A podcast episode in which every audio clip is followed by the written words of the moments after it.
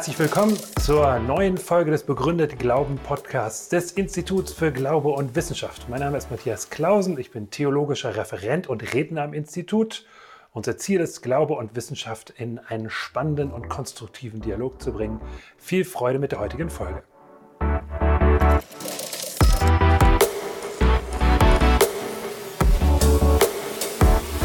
Ich komme aus Dillenburg. Das ist eine kleine Stadt in Hessen. Das kann man dann bei mir merken, wenn ich Zischlaute gebrauchen würde. Die werde ich natürlich vermeiden. Also ich spreche nicht über Geschichtlichkeit, sondern über Historizität. Ich würde auch nie über Geschlechtlichkeit sprechen sondern über Sexualität. Wenn man aus Dillenburg kommt, muss man zig Laute vermeiden. Dillenburg ist, wenn es berühmt ist, berühmt für Wilhelm von Oranien, der den Freiheitskampf der Holländer geführt hat im 16. Jahrhundert. Deshalb ist Dillenburg eine Art Wallfahrtsort für Holländer. Und die holländische Fußballnationalmannschaft, die spielt in den Farben von Dillenburg in Orange. Die singen auch vor jedem Länderspiel ein Lied auf einen Dillenburger. Kann man jetzt leider bei der WM nicht hören. Aber falls Sie wieder mal ein Länderspiel der Holländer sehen, dann achten Sie mal auf die Nationalhymne, die singt, die fängt nämlich mit den Worten an, Wilhelmus von Nassauen, bin ich von deutschem Blut. Das ist der Start der holländischen Nationalhymne, bezieht sich auf Wilhelm von Oranien. Ich komme nicht aus einem christlichen Elternhaus. Mein Thema heißt ja, warum ich Christ bin. Das ist eine sehr persönliche Frage und ich möchte sie auch ganz persönlich beantworten sozusagen nicht dogmatisch korrekt oder theologisch korrekt, sondern persönlich, äh, warum ich Christ bin. Ich komme nicht aus einem christlichen Elternhaus. Das, was mich sehr geprägt hat, sind Familiensprüche, vor allen Dingen ein Familienspruch. Als ich da zum ersten Mal drüber nachdachte, sah ich meinen Vater vor Augen, der immer dann, wenn ein Politiker im Fernsehen sprach, sagte, alles gelogen. Wenn meine Mutter erzählte, was die Nachbarin erzählt hat, alles gelogen. Wenn Sie in einer Umgebung aufwachsen, wo alles, was man Ihnen sagt, mit dem Satz unterlegt wird, alles gelogen, haben Sie sehr gute Aussichten, ein sehr skeptischer Mensch zu werden. Eigentlich nicht nur ein skeptischer Mensch, sondern ein misstrauischer Mensch. Und ich glaube, das ist etwas, was mich sehr geprägt hat. Ich bin also nicht Skeptiker geworden aus philosophischer Entscheidung. Skepsis ist ja eine antike philosophische Richtung, sondern ich bin Skeptiker geworden durch Erziehung. Das ist viel härter als philosophische Entscheidung. Also das war sozusagen der Startpunkt, das, was mich geprägt hat. Und äh, damit sind alle Worte, die ich so höre, immer wieder unterlegt. Alles gelogen. Natürlich stimmt das logisch nicht, weil irgendwas muss ja wahr sein, wenigstens der Satz alles gelogen. Kann ja auch noch gelogen sein. Also sagen wir, der Satz selber führt sozusagen ins Absurde. Also wer sagt, es gibt keine Wahrheit, der führt das in, ins Absurde. Er muss ja selber den Satz wenigstens für wahr halten. Er war absolut überzeugt, dass alles relativ ist. Also ähm, das ähm, ist mir schon klar, aber es hat war eine tiefe Prägung in meinem Leben. Und das, was ich gefragt, mich gefragt habe, war, wofür soll ich mein Leben einsetzen? Was ist der Sinn meines Lebens? Später habe ich herausgefunden, dass Sinn vom Mittelhochdeutschen Sinne ankommt und das heißt gehen oder reisen. Das ist also noch Zielbestimmung. Wir haben das im Deutschen noch, oder die Kartenspieler haben das noch, die geben manchmal die Karten aus und fangen an im Uhrzeigersinn. Da haben wir den Begriff noch drin. Also gehen oder reisen. Sinn. Also die Frage war für mich, wofür soll ich mein Leben einsetzen? Hat das überhaupt einen Sinn? Was ist das Ziel? Ist mit dem Tode alles aus und bedeutet das, die Menschen, für die ich mich eingesetzt habe, sind am Schluss genauso tot wie ich selbst? Ist das der Sinn, das Ziel des Lebens? Das hat mich äh, damals ziemlich beschäftigt und mich hat sehr stark beschäftigt Albert Camus, der diese Fragen stellte. Also Mythos vom Sisyphus fand ich radikal, der fing ja mit dem Satz an, die einzig entscheidende Frage ist, ob das Leben sich lohnt oder nicht. Ob man Selbstmord begehen soll oder nicht, das sei eine philosophische Frage. Und dann kann man sich überlegen, ob es neun oder zwölf Dimensionen gibt. Das fand ich eine gute, radikale Frage. Die Antwort fand ich ein bisschen enttäuschend am Schluss mit dem Sisyphus, der da immer den Stein rund, äh, hochrollt, der dann wieder runtergerollt wird. Wir müssen Sisyphus für einen glücklichen Menschen halten. Das fand ich ein bisschen wenig. Aber das war die Frage, die mich beschäftigt hat. Was ist die Hoffnung, die mich in Bewegung setzt. Es wurde eben in der Einführung ja gesagt, Hoffnung ist etwas, was uns in Bewegung setzt. Man könnte sagen, das ist der Antrieb unseres Lebens. das, was wir hoffen. Im Lateinischen gibt es ein Sprichwort, das heißt dum spiro spero. Das heißt, solange ich atme, hoffe ich. Also solange ich lebe, hoffe ich. Und das kann man auch umdrehen, kann sagen, ein Mensch ist so lebendig, wie viel Hoffnung er in sich hat. Und ich habe später dann herausgefunden, dass es von dem katholischen Philosophen Josef Pieper eine sehr gute Darstellung gibt über die Kriterien der Hoffnung. Die möchte ich Ihnen ganz kurz vorführen, weil das für mich elementar ist in der Frage der Hoffnung auch für mich selbst, ohne dass ich das damals schon gewusst habe, dass das die eigentlichen Kriterien sind, dass das etwas ist, wonach ich suche. Einiges davon klang eben auch schon an. Josef Pieper schreibt, erstens, Hoffnung enthält das Element der Freude. Hoffnung ist mehr als Erwartung. Erwarten kann man auch, dass man bei einer Prüfung durchfällt. Aber das hofft man hoffentlich nicht. Also Hoffnung hat das Element der Freude. Zweitens, Hoffnung enthält die Zuversicht der Erfüllung. Also wer gestern bei einer Prüfung durchgefallen ist, kann heute nicht hoffen, er hätte sie bestanden. Das ist ein Faktum gesetzt. Also das geht gar nicht mehr. Drittens, Hoffnung muss tragfähig sein in den Grenzsituationen des Lebens. Was sind die Grenzsituationen des Lebens? Also die, die uns an eine Grenze führen, wo wir wissen, wie gehen wir jetzt weiter? Kommen wir jetzt überhaupt weiter? Oder ist das die Grenze? Äh, der Philosoph Habermas hat das mal sehr schön so formuliert, hat gesagt, angesichts von Einsamkeit, Schuld, Leid und Tod ist die Lage des Menschen prinzipiell trostlos.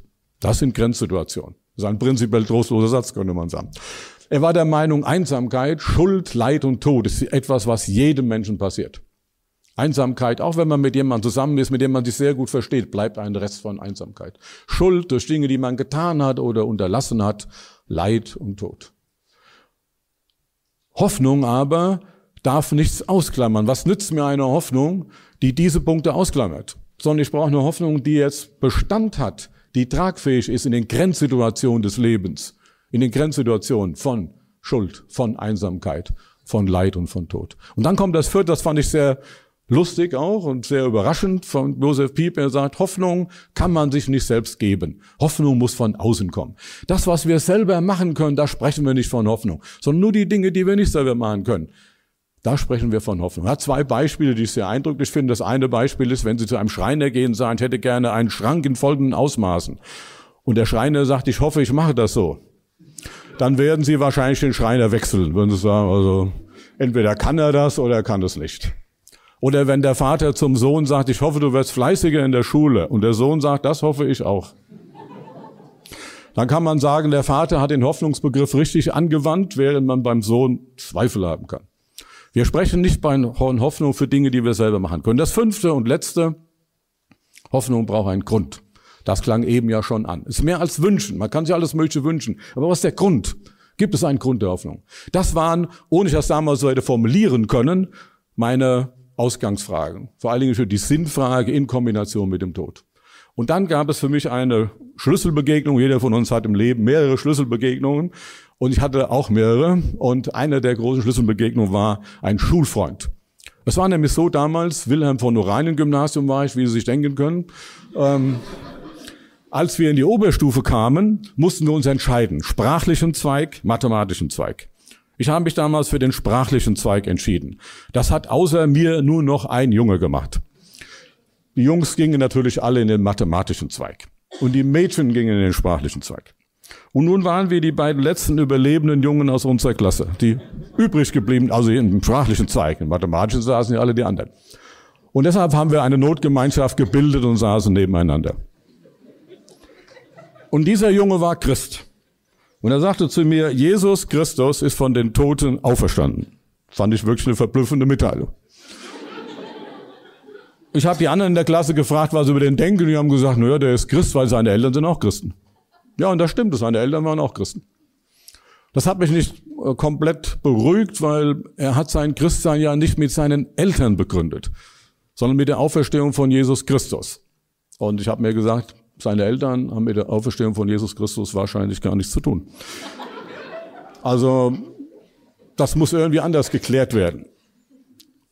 Ansonsten hat er so gelebt, als würde er das glauben, was er sagt. Das fand ich auch verblüffend. Ich habe gedacht, ja, vielleicht sollte man sich damit mal beschäftigen. Und ich habe mich dann damit beschäftigt. Ich hatte schon vorher Interesse an alter Geschichte. Wir hatten ein sehr guten Geschichts- und Lateinlehrer und das ist ja oft für viele Leute später auch berufsbildend, was sie für einen Lehrer gehabt haben. Bei mir war das so, als ich so 13, 14 war, einen super interessanten Geschichtsunterricht und Lateinunterricht.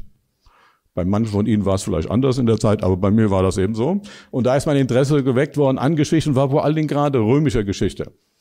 Und ähm, das war vorher da, bevor ich mich mit der Frage nach dem Neuen Testament beschäftigt habe. Aber ich habe dann das Neue Testament gelesen. Ich habe dann Geschichte studiert, bin nach Gießen gegangen. Gießen war die Universität, die am nächsten äh, zu Dillenburg ist. Äh, und habe dann nach zwei Jahren nach München gewechselt. Ich hatte Beziehungen zu München verwandtschaftlicher Art und wollte ursprünglich nur ein Semester da sein, bin aber dann, Alexander Fink hat das erwähnt, zu dem berühmten Professor Bengtson gekommen, der war damals wirklich sehr berühmt das war sozusagen der Papst, der Althistoriker. Der hatte alle Standardwerke, Einführungsbücher, Standardwerke, äh, die zum Teil heute noch gültig sind, in der alten Geschichte, griechische Geschichte, römische Geschichte geschrieben. Und bei dem war ich dann, fand ihn auch beeindruckend und bin bei ihm geblieben. Und ähm, habe da auch meinen Doktor gemacht in der alten Geschichte. Und habe noch, um meine Marktchancen zu erhöhen, Ägyptologie studiert. Das heißt leider nicht, dass ich alles lesen könnte, was ich mir kurz vorher aufgeschrieben habe.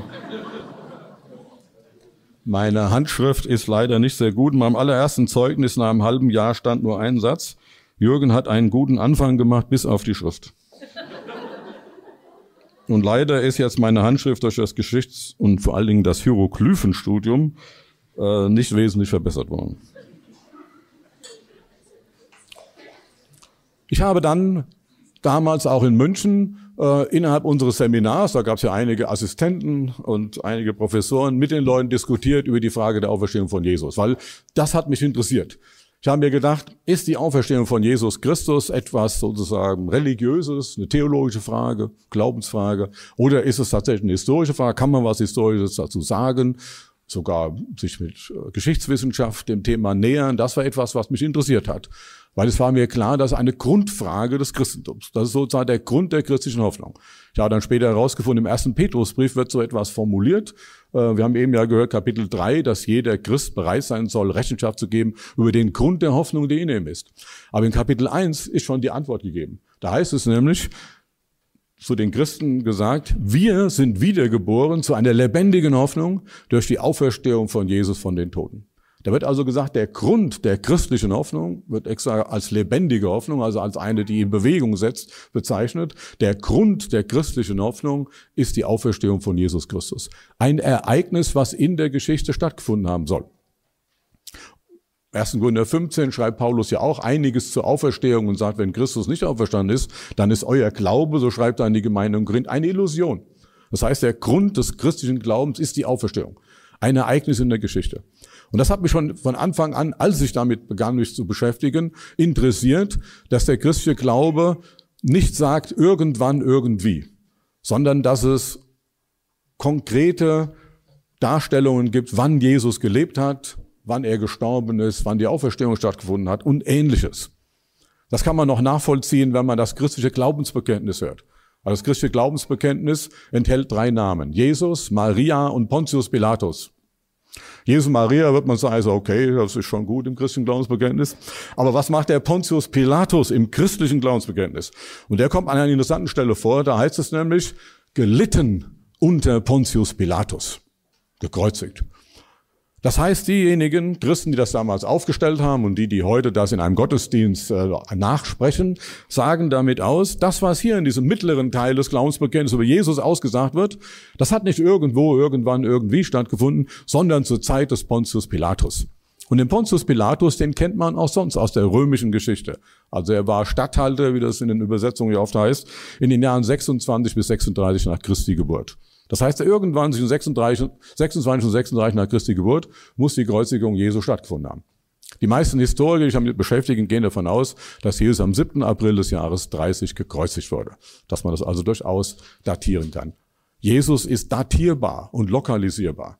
Manchmal wird ja gesagt, ja, es gibt ja auch so andere Mythen, Osiris oder Baldur oder Herakles von göttergleichen oder ähnlichen Personen, die auch gestorben sind und wieder auferstanden sein sollen. Ähm, da muss man einmal angucken, was da genau steht. Das sind durchaus Unterschiede, aber es gibt einen ganz wesentlichen Unterschied. Äh, und zwar der wesentliche Unterschied ist, dass Jesus datierbar und lokalisierbar war. Der englische Schriftsteller C.S. Lewis war ursprünglich Atheist und hatte einen Freund Tolkien. Die beiden waren sehr eng befreundet, die trafen sich jede Woche einmal, manchmal sogar zweimal in der Woche in einer Kneipe. Bei Tolkien heißt es in meinem Tagebuch, ich hoffe, ich, ich wünsche, es wäre Dienstagmorgen, ich treffe mich mit, mit Louis zum Bier trinken. Dienstagmorgen. Tolkien war Christ. Und Louis hat zu ihm gesagt, ist das nicht mit diesem sterbenden und auferstehenden Gott ein alter Mythos? Und er sagt, Tolkien, ja, das ist ein Mythos, den haben viele Kulturen, aber es gibt einen ganz großen Unterschied. Jesus ist datierbar, nicht irgendwo irgendwann. Bei den anderen glaubt man nicht mal ernsthaft, dass sie je gelebt haben, sondern Jesus hat gelebt und ist gestorben zwischen 26 und 36 nach Christi Geburt, wahrscheinlich aufgrund der Indizien eben um das Jahr 30, wahrscheinlich am 7. April 30. Was ich gelernt habe, ich möchte jetzt zunächst etwas sagen über die historische Seite der Auferstehung und dann möchte ich etwas sagen über die praktischen Konsequenzen der Auferstehung. Ähm, das war mein, das Thema, was mich zum christlichen Glauben gebracht hat durch diesen Schulfreund. Zunächst zur historischen Seite der Auferstehung. Das war ja meine Ausgangsfrage. Kann man als Historiker überhaupt was zu sagen? Und da habe ich doch schon einiges äh, damals herausgefunden und auch eben mit anderen Professoren und habilitierten Assistenten diskutiert, die in der Regel keine Christen waren. Über diese Frage. Ich war ja auch keiner. Ähm, Zunächst mal muss man natürlich, wenn man sich fragt, was können Historiker sagen, sich bewusst machen, äh, wie Historiker methodisch arbeiten, um zu wissen, was können sie sagen und was können sie nicht sagen. Und Historiker arbeiten nicht wie Naturwissenschaftler. Also wir machen keine Prognosefähigkeit, wir machen keine Versuche, wir versuchen ja nicht irgendwelche Gesetzmäßigkeiten abzuleiten. Das machen Geschichtsphilosophen. Die versuchen Gesetzmäßigkeiten aus der Geschichte abzuleiten. Das machen aber Historiker nicht sondern wir versuchen herauszustellen, wie ist es gewesen. Also wir versuchen auch darzustellen, welche Gründe haben sie ein bestimmtes Ereignis geführt und ähnliches. Historiker führen einen Indizienprozess, wie Juristen. Und Indizien müssen bewertet werden. Und die Bewertung von Menschen fällt unterschiedlich aus. Manchmal wird ja auch ein Prozess vor Gericht wiederholt. Es gibt überhaupt kein neues Indiz, aber das neue Gericht kommt zu einem entgegengesetzten Urteil, weil sie die Indizien anders bewerten. Indizien müssen immer bewertet werden. Wir müssen permanent Indizien bewerten.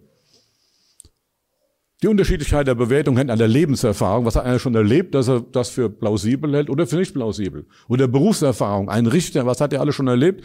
Und muss immer bei jedem Zeuge neu sich die Frage stellen, ist das nur glaubwürdig oder ist es nicht?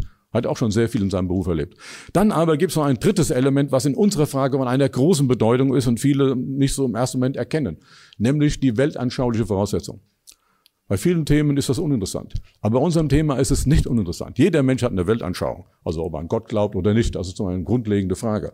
Und im Neuen Testament, wenn wir uns mit der Auferstehung beschäftigen und im Neuen Testament lesen, was steht dann darüber über die Auferstehung von Jesus, stellen wir fest, da heißt es an einer Stelle, Gott hat Jesus von den Toten auferweckt. Wenn wir nun glauben, von, aufgrund unserer Weltanschauung, dass es gar keinen Gott gibt, dann müssen wir das irgendwie anders erklären, was hier steht dann ist das gar keine Möglichkeit für uns, sich damit zu beschäftigen. Das hängt nicht an den Indizien, die anschließend kommen, sondern es hängt an unserer Vorentscheidung. Wenn wir die Offenheit haben, zu denken, okay, vielleicht gibt es einen Gott, haben wir einen anderen Zugang zu den Sachen, dann lesen wir doch mal, was hier gesagt wird. Wie wahrscheinlich ist das? Denn bei Indizienprozessen ist ja immer die grundlegende Frage die Glaubwürdigkeit der Zeugen. Das ist der entscheidende Punkt. Wie glaubwürdig sind die Zeugen?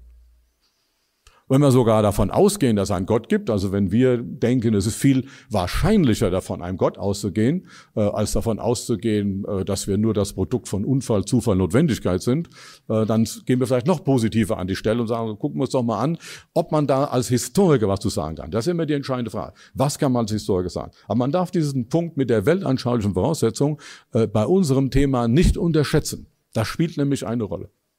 Also wir ähm, lesen diese Dinge und unsere Weltanschauung spielt eine Rolle und spielt nicht immer eine Rolle, wie die Indizien sind. Das ist also ein wichtiger Punkt mit der Vorentscheidung. Ich möchte nur ähm, drei Punkte sagen, äh, die man da herausfinden kann, wenn man sich mit dem Thema beschäftigt. Also mir ging es ja um die Frage, was kann ein Historiker sagen? Kann er etwas sagen zu dem Thema? Ähm, das erste, womit man sich beschäftigen muss, man könnte so sagen, es sind drei Indiziengruppen, die, über die man diskutieren kann. Das erste äh, ist das leere Grab. Also das heißt in den Evangelien, äh, dass das Grab am dritten Tage leer war. Man geht Freitag aus Sonntag, also Freitag, Samstag, Sonntag. Äh, und am dritten Tage war es leer. Man hat in der Antike, so sagt man immer, den ersten, letzten Tag mitgezählt. Äh, ich bin früher übrigens öfters in der DDR gewesen, schon in den 70er Jahren. Ich war auch früher schon öfters in Leipzig. In den 70er Jahren habe ich schon mal im Auerbachs Keller gesessen. Hier. Ich weiß nicht, ob das heute noch gibt, wahrscheinlich ja. Ähm, da ging man zur Tür und da wurde man rein, also man konnte nicht einfach reingehen, gucken, wo was frei ist, sondern man stand da, musste warten, bis man abgeholt wurde, wo irgendwo ein Tisch frei war. Also Auerbachs Keller war ich schon mal. Also äh, damals musste ich immer, wenn ich in die DDR fuhr, auch was bezahlen. Also Eintrittsgeld. Und da wurde auch antik gezählt, also erster und letzter Tag mit. Also äh, es wurde also jetzt nicht äh, das reduziert auf sozusagen äh, die Nettozeit, sondern es wurde schon brutto, äh, wurden die Eckdaten äh, mit integriert in diese Bezahlung. Also da ist so, das ist sozusagen der Punkt eins. das Grab war am dritten Tage leer.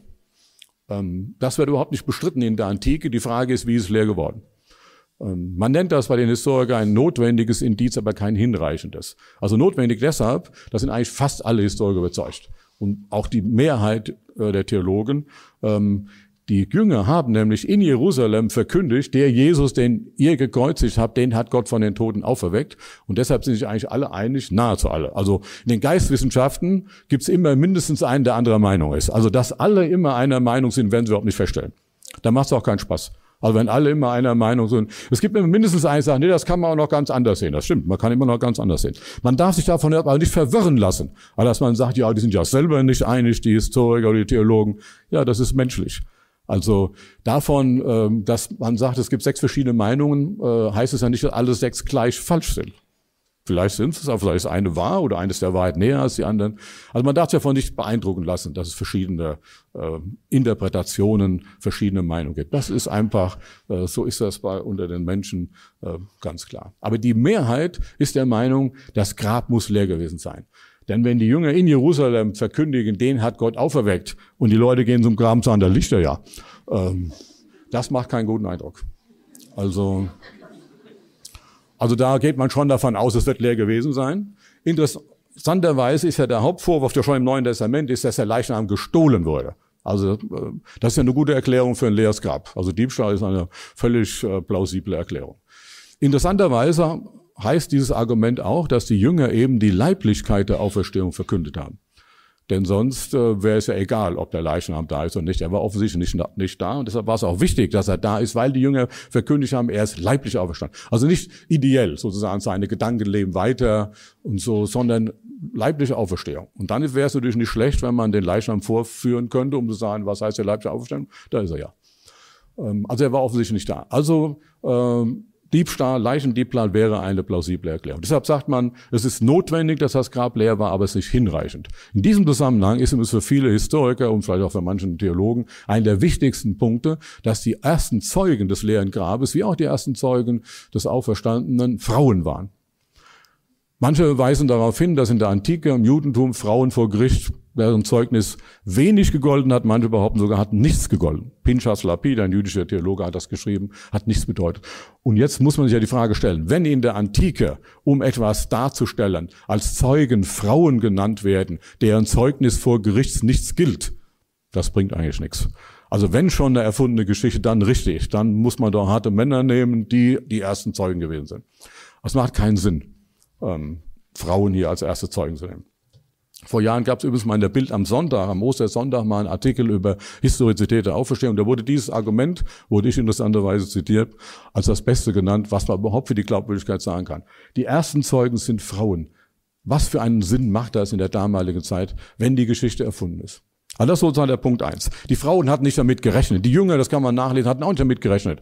Die sind völlig erschrocken, als die Frauen kommen, sah das Grab ist leer. Ja, wo ist er denn? Aber die haben nicht gesagt, das haben wir schon immer gewusst. Der bleibt da der bleibt da nicht, das war ja völlig klar. Ganz im Gegenteil. Furcht und Erschrecken. Und die Frauen haben das auch nicht geglaubt. Die sind da hingegangen, um ihn einzubalsamieren. Also nicht sagen, um ihm den letzten Rest zu geben, aber um ihn einzubalsamieren und sagen, ist vorbei. Was können wir noch machen? Es ist vorbei. Die hatten nicht damit gerechnet. Also so war das nicht.